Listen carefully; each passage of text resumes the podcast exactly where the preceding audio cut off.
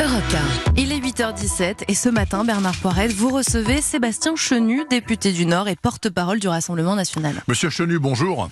Bonjour monsieur. Merci d'être sur Europe 1 ce dimanche matin. Monsieur Chenu, d'abord euh, parlons. Euh, bon, sans doute le président de la République était-il euh, un peu fatigué à son retour d'Israël, mais on a cru comprendre dans l'avion, il a dit à quelques journalistes qu'il faisait un parallèle, peut-être sans doute regrettable, entre la Shoah et la guerre d'Algérie. Après, l'Élysée a rectifié en disant mais non, vous n'avez pas bien compris, etc.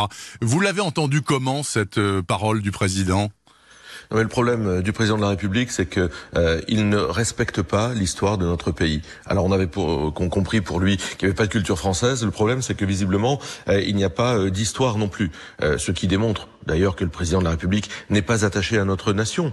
Euh, il n'est pas un homme qui défend les intérêts de la France, il est un homme qui ne connaît pas la France parce qu'il est l'homme de la mondialisation, il est interchangeable. Mmh. Moi, je ne veux pas entrer euh, dans, dans, la polémique. Les propos d'Emmanuel Macron euh, sont d'une ambiguïté euh, regrettable. Voyez-vous, je vais rester tout à fait correct. Mais le problème, c'est que le président de la République ne connaît pas notre pays, euh, n'aime pas les Français qu'il est censé gouverner, parce qu'il est cet homme de la mondialisation dans lequel finalement la France est interchangeable avec n'importe quel autre pays ce qui lui amène à faire des déclarations de ce genre. Sébastien Chenu, on parle bien sûr des municipales dans un instant, mais je voudrais aussi qu'on évoque avec vous euh, la question de la PMA. Donc le Sénat a donné son feu vert à la PMA pour toutes, pour les femmes, hein, pour toutes, hein, que ce soit des femmes individuelles ou des couples de femmes. Est-ce que, euh, d'abord, selon vous, c'est bien ça? Et est-ce que, selon vous aussi, ça ouvre mécaniquement la porte à la gestation pour autrui? C'est-à-dire, euh, voilà, à un seuil que beaucoup ne veulent pas oui, et bien sûr, ce fut euh, l'objet de nos débats. Moi, j'ai voté contre la PMA. Euh, je reconnais qu'il peut y avoir des, des désirs d'enfants. Ils sont euh, légitimes chez n'importe quel être humain. Le problème, c'est qu'effectivement, lorsque vous avez créé la PMA, c'est-à-dire la capacité pour des couples de femmes d'avoir des enfants sans père, eh bien, vous aurez des revendications pour des couples d'hommes d'avoir des enfants. Et la seule technique pour des couples d'hommes pour avoir des enfants, c'est la GPA.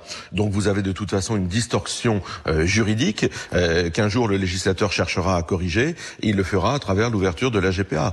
Euh, les parlementaires qui ont soutenu la PMA, dont leur grande majorité à l'Assemblée nationale euh, de la, du groupe En Marche, euh, ne s'en cachent pas. Ils disent que c'est le premier pas vers la GPA. Moi, je ne veux pas de cette société dans laquelle on pourra décider, fabriquer, choisir son enfant à l'avenir. Je ne crois pas que ce soit la sagesse. Donc, vous, Sébastien Chenu, porte-parole du Rassemblement national, vous n'en voulez pas et donc le mouvement non plus. À propos, justement, euh, des députés de la République en marche, il se dit dans leur rang que le Rassemblement national pourrait gagner en mars 137 villes. Actuellement, vous en dirigez 11. Est-ce que c'est une projection, selon vous, raisonnable et réaliste?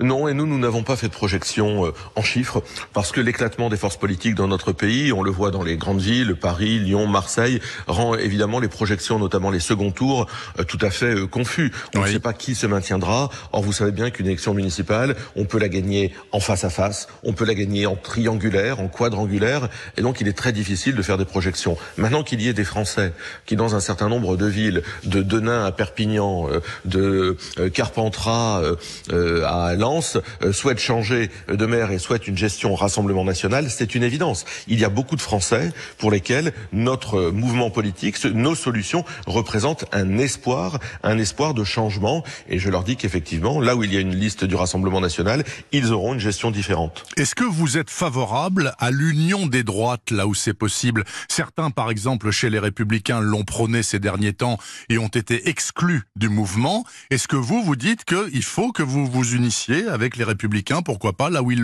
là, là où c'est intéressant je crois qu'il faut aller beaucoup plus loin. L'union des droites, c'est trop restrictif. Nous, nous accueillons euh, un certain nombre de militants des Républicains, c'est vrai. Nous le voyons euh, ici dans notre département du Nord, euh, à Tourcoing, nous le voyons à Lille. Nous accueillons des militants des Républicains qui ont été trahis, mais nous accueillons aussi des gens qui ont milité au PS, au PC, c'est le cas dans, dans, le Nord évidemment, qui, ont, qui ont des engagements syndicaux, parce qu'une élection municipale, c'est d'abord réunir des gens autour d'un projet local. Alors nous, nous sommes un rassemblement, le Rassemblement national ne fait pas le tri entre les gens qui votaient à droite ou qui votaient à gauche auparavant. Mais s'il s'agit euh, de, j'allais dire, d'alliances de partis politiques, évidemment, il n'y en aura pas. On ne doit pas s'allier avec les Républicains. Ils ne veulent pas. Nous ne le souhaitons pas non plus. En revanche, nous nous souhaitons accueillir tous ces Français euh, qui ont été trahis pendant des années euh, par leurs élus locaux et la déroute des Républicains, leurs 110 candidats labellisés par la République en marche démontre qu'ils ont complètement perdu la boussole.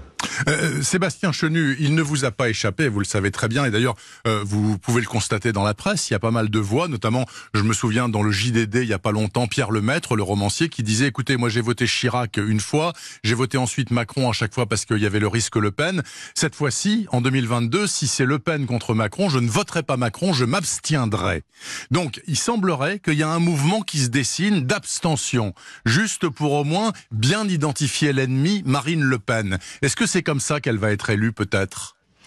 Non, pas seulement. Je crois que ça peut faire partie euh, des choses. Évidemment, Emmanuel Macron a tellement divisé le Français, les Français, il a tellement euh, euh, opposé les Français les uns aux autres qu'il a dégoûté un certain nombre des gens qui le soutenaient de refaire cette erreur. Mais je pense que Marine Le Pen sera élue pour de bonnes raisons, parce qu'elle incarne le seul changement, la seule alternative politique. là où vous avez eu pendant des années un Nicolas Sarkozy, un François Hollande et un Emmanuel Macron qui a accéléré leur politique, vous avez eu le mondialisme, vous avez eu l'ultralibéralisme et la déconstruction des grands repères de notre État, vous aurez une candidate, Marine Le Pen, qui défendra la nation, le localisme et la protection des Français, que ce soit face aux insécurités euh, comme on les connaît, ou aux insécurités sociales, c'est-à-dire mmh. à la protection de notre édifice social. Vous avez un modèle qui est totalement euh, opposé à celui d'Emmanuel Macron, et je pense que les Français souhaiteront ce changement, donc ils le feront également pour de bonnes raisons, pas seulement pour battre Emmanuel Macron, simplement pour dire qu'il est possible de faire autrement. Elle sera peut-être élue si elle n'est pas inéligible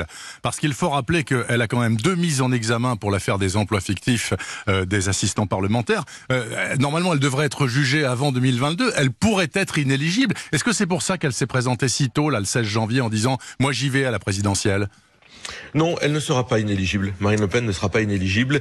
Et de toute façon, euh, cet harcèlement euh, judiciaire, nous le subissons euh, depuis des années. Mais je note aujourd'hui que le harcèlement judiciaire des opposants politiques touche désormais tous ceux qui, en Macronie, émettent un avis différent. Ce qui m'inquiète pour les libertés dans notre pays. J'ai vu que Ségolène Royal avait été d'ailleurs la dernière victime. Tous ceux qui, en Macronie, émettent un avis différent finissent par passer au tourniquet judiciaire.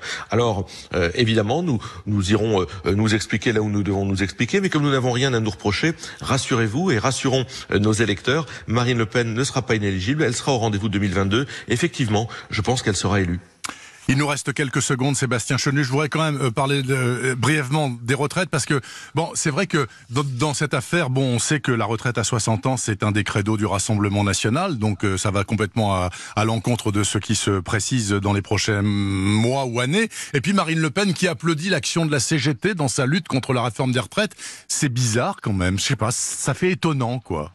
Non. ce qui est bizarre, Monsieur Pourret, si vous me permettez, c'est de ne pas dire la réalité. La réalité, ce que nous défendons, ce n'est pas la retraite à 60 ans. C'est 40 annuités complètes qui vous permettraient de partir à un âge de retraite qui sera celui que vous aurez une fois que vous avez vos 40 annuités. C'est un petit peu différent, permettez-moi de vous le dire, parce que lorsque vous terminez vos études, par exemple, à 23, 24 ou 25 ans, évidemment, avec 40 annuités, vous partez à 65 ans. Vous voyez, ce qui compte, euh, c'est la sortie, et elle est un peu différente de celle que vous présentez. Pour le reste, c'est un fiasco, cette réforme des retraites, tant sur la méthode euh, que sur le fond que sur le financement. Et je n'aurais pas la cruauté de rappeler ce que euh, vient de sortir le Conseil d'État, c'est-à-dire que contrairement à ce que nous disait le président de la République, chaque euro cotisé donnera euh, les mêmes droits. Non, c'est faux. Ceci euh, ne, sera pas la réalité. Et cette loi ne sera pas non plus celle d'un régime universel. Il y aura d'ailleurs cinq régimes plus un certain nombre de dérogations. Donc cette réforme est un fiasco. Cette réforme des retraites est un fiasco. Nous, nous avons toujours pensé qu'il était possible de protéger, de pérenniser notre système des retraites. C'est, ce sont les propositions que nous avons faites, évidemment avec 40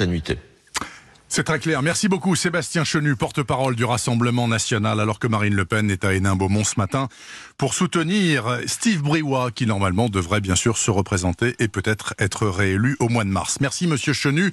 bon dimanche à vous. Au revoir. Cet entretien est à retrouver sur europe Il est 8h26.